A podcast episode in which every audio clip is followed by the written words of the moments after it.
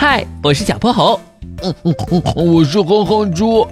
想和我们做好朋友的话，别忘了关注、订阅和五星好评哦。下面故事开始了。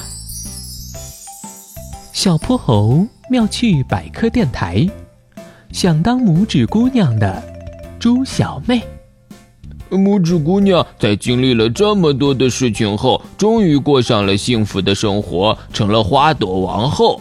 哦，好了，猪小妹，今天的童话就讲到这里，现在你该睡觉了。哥哥，我好羡慕他呀。嗯，虽然他只有我们的手指那么小，但他可以睡在花朵里，这也太太太幸福了。什么时候我也能当一回拇指姑娘呢？如果你乖乖睡觉的话，我帮你想想办法。哥哥万岁！猪小妹生怕哥哥反悔，立刻。闭上了双眼。几天后，他们一块儿来到了波波城公园。池塘中的荷花开得正好，粉白的花瓣，嫩黄的莲蓬点缀在层层的绿叶之中。微风拂过，有淡淡的清香传到岸上。猪小妹，今天哥哥就帮你实现愿望。你想去哪一朵花里玩啊？耶，我看看，嗯，那朵吧。哼哼猪拿出了万能手表。这是他提前向小泼猴借的。米西米西，万能手表缩小。滴，在一阵刺目的光线下，他们瞬间变成了蚂蚁般大小。哼哼猪和猪小妹乘着迷你版金斗号，向池塘中的那朵荷花进发了。眼看目的地快抵达了，猪小妹开心地欢呼起来。突然，他们发现后方有一块巨大的红色地毯袭来。而红色地毯的末端是一只巨大的绿色怪兽，乌黑的眼睛直直瞪着他们。嗯，哥哥，有怪兽！这是青蛙！妈呀，它把我们当成午餐了！哼哼猪拉下操纵杆，把金斗号开到了最大码。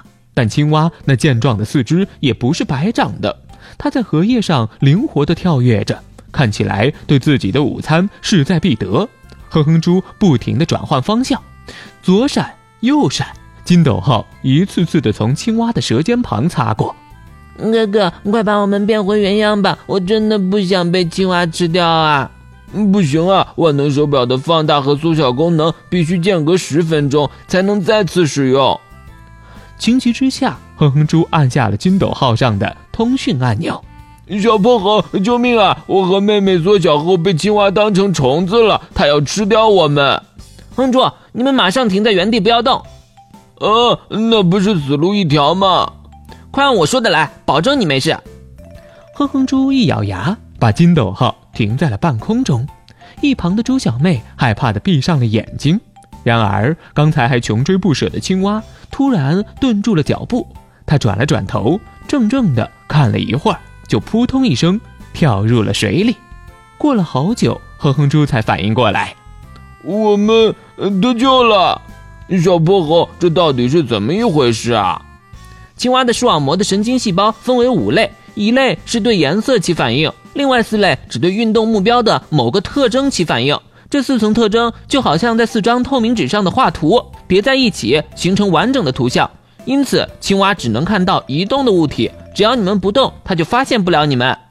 呃，原来是这样啊！刚刚实在太险了，躲过了青蛙的袭击。猪小妹终于如愿以偿的进入了花瓣里，过了一把拇指姑娘的瘾。今天的故事讲完啦，记得关注、订阅、五星好评哦！